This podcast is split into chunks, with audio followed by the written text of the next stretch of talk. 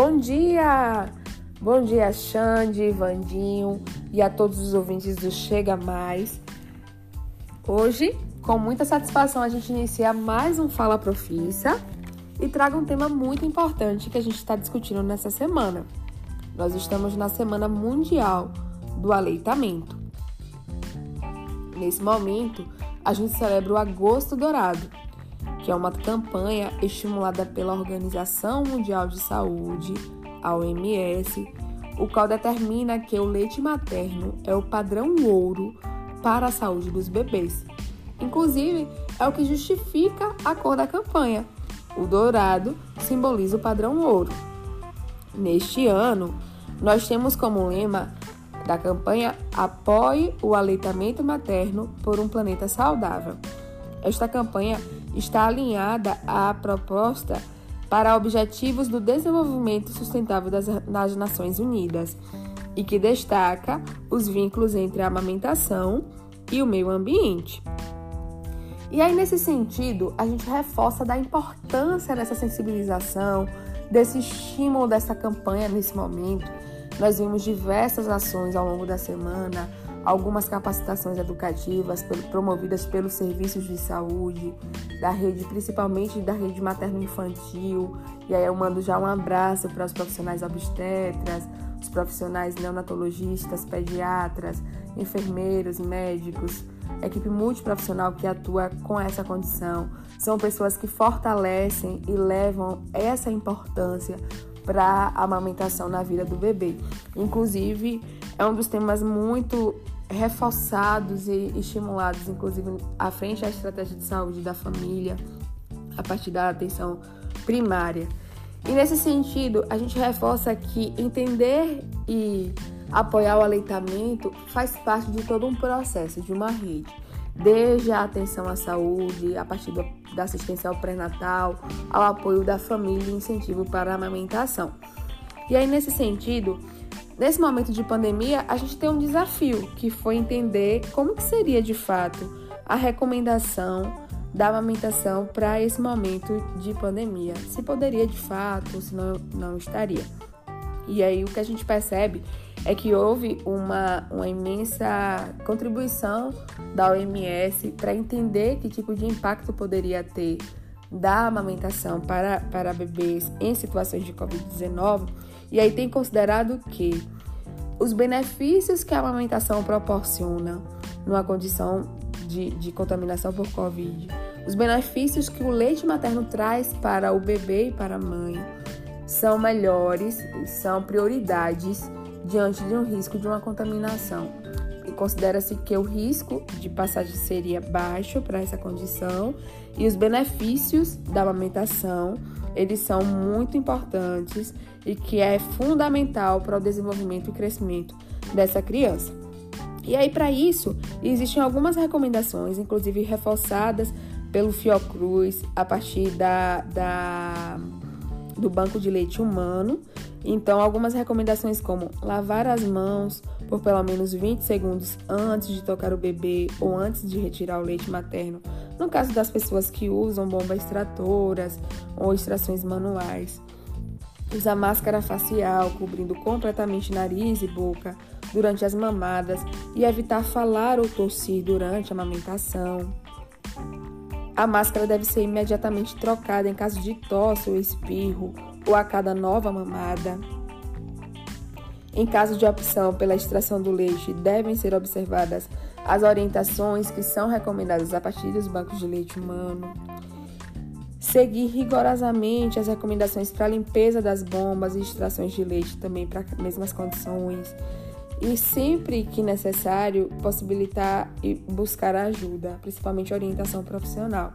É importante também falarmos que a condição clínica da mãe, ela deve ser avaliada para que seja conduzida de uma forma segura e que garanta uma qualidade nesse processo para a mãe e para o bebê. Um outro ponto muito importante que nós precisamos também falar é em relação a alguns mitos que precisam ser desmistificados ao longo desse processo. E uma delas que é super comum surgir é a especulação que Existe leite fraco? nós sabemos que não existe leite fraco. Até uma mãe com desnutrição leve ou moderada é capaz de produzir um bom leite. O leite materno tem todas as substâncias na quantidade certa em que o bebê precisa para crescer e se desenvolver sadio. Uma outra condição muitas vezes é criança que nasceu prematura, antes do tempo ou com baixo peso, menos de 2,5 kg, não deve mamar no peito. Isso é um mito. Existem bebês que têm dificuldade de sugar no início, mas são os que mais precisam de proteção que o leite materno proporciona. Conforme eles crescem, sugam com mais facilidade. Então é importante sempre estar tentando, sempre estar estimulando essa condição para que possa garantir esse desenvolvimento. Uma outra condição que muitas vezes surge é que a amamentação imediata após o parto é saudável? Sem dúvidas, isso de fato é muito importante. É verdade, é saudável sim alimentar os bebês imediatamente após o nascimento pode reduzir consideravelmente os riscos de mortalidade neonatal, além de contribuir para a recuperação da mulher. Quanto mais cedo acontecer a primeira mamada, maiores são as chances de uma alimentação bem-sucedida, além de estimular e fortalecer o vínculo da mãe e do bebê. Estudos, inclusive, apontam que o sucesso e segurança para o desenvolvimento neonatal com a amamentação na primeira hora é fundamental para o seu desenvolvimento.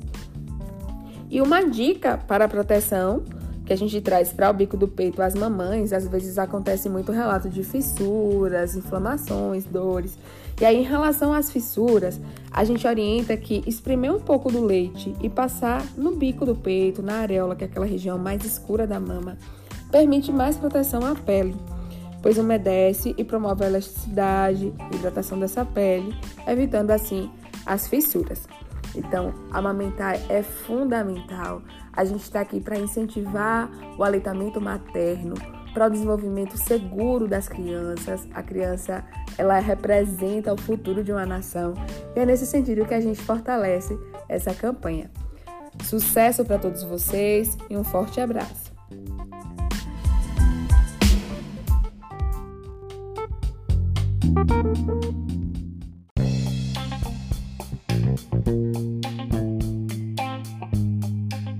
Olá, bom dia! Hoje nós trazemos um panorama do coronavírus no Brasil. Já estamos aí ultrapassando o quinto mês de pandemia com as recomendações de biossegurança e distanciamento social. E sabemos que há diversos impactos que a pandemia já trouxe para a nossa vivência diária, tanto para as nossas organizações sociais como comercial. E tal condição se permanece como uma necessidade contínua de proteção. Quando a gente fala dessa proteção, não é apenas para uma proteção individual, mas também para uma responsabilidade social. O último boletim divulgado pelo Ministério da Saúde, no dia 14 de agosto, evidencia um número de 106.523 óbitos. Quando a gente traz esses números, a gente não fala da condição do número bruto, mas sim das análises dos contextos de vida, das características familiares e das histórias perdidas nesse contexto. Atualmente, o Brasil tem 3.275.520 casos confirmados acumulados do Covid, sendo que destes, 50.644 são casos novos. É necessário a gente trazer esses números para que a gente possa refletir que tipo de atitude e condição nós estamos tendo hoje em dia.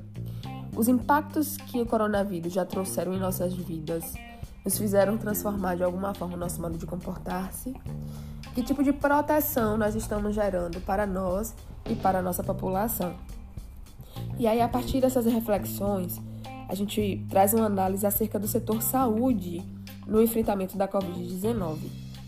Ainda em março de 2020, o Fundo de População das Nações Unidas lançou um relatório técnico intitulado Covid-19 Um Olhar para o Gênero. Tal condição ainda se permanece neste momento e a gente reflete o seguinte: há diversos dados, diversas pesquisas que nos mostram que há uma feminização de trabalhadores da saúde da, na Covid-19. Inclusive, nós trazemos aqui o artigo de autoria da Elizabeth Hernandes e de Luciana Vieira, que diz que a guerra tem rosto de mulher, trabalhadoras da saúde no enfrentamento à Covid-19. A pandemia da Covid-19 impõe na área da saúde a necessidade de ações simultâneas de atendimento emergencial, planejamento e pesquisa, e ainda um olhar às questões de gênero. Destaca-se que há uma predominância das mulheres na força de trabalho da saúde. De modo global, em torno de 79% das equipes de trabalho na saúde e serviço social são mulheres. E algumas áreas, como a enfermagem, que inclui enfermeiras, técnicas de enfermagem, auxiliares de enfermagem, esse dado representa em torno de 85% da população. É importante também citarmos que o fechamento das escolas para controlar a transmissão da Covid-19 tem um efeito diferencial sobre as mulheres economicamente, dado seu papel de fornecimento da maior parte dos cuidados informais nas famílias, com consequências que limitam seu trabalho e oportunidades econômicas torna-se muitas vezes o acúmulo de funções domésticas, educacionais e o trabalho. As pesquisas e dados apresentados apontam para a necessidade de se considerar as questões de gênero e o fenômeno da feminização para nortear a tomada de decisões acerca da gestão da força de trabalho na saúde e, assim, obter melhores resultados no enfrentamento causado pela pandemia da Covid-19. Um ponto importante também da atenção requer para as necessidades psicossociais da saúde, principalmente para essas trabalhadoras envolvidas na linha de frente para o enfrentamento da Covid-19. É nesse sentido que a gente traz essa reflexão do empoderamento feminino e ao mesmo tempo da valorização da força de trabalho feminina e acerca também de que nós precisamos manter todas as medidas de proteção, todas as medidas de biossegurança, para que a gente possa tentar reduzir os impactos que nós já enfrentamos com a própria condição da pandemia.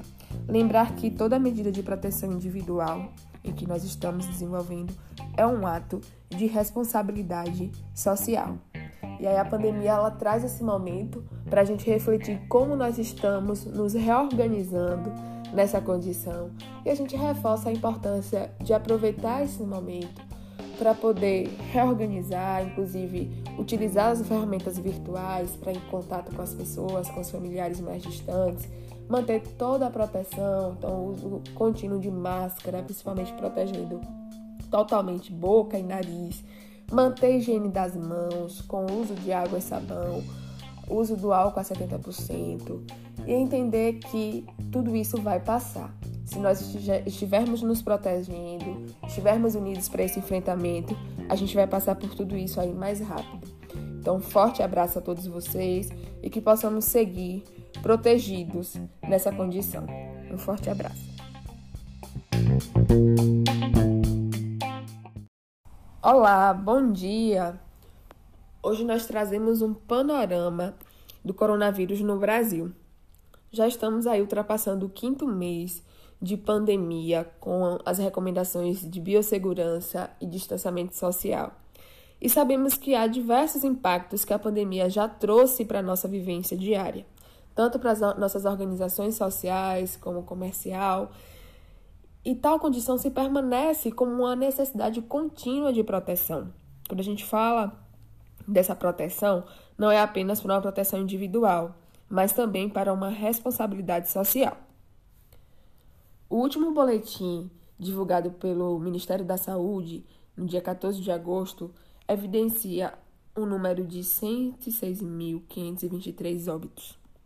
Quando a gente traz esses números, a gente não fala da condição do número bruto, mas sim das análises dos contextos de vida, das características familiares e das histórias perdidas nesse contexto.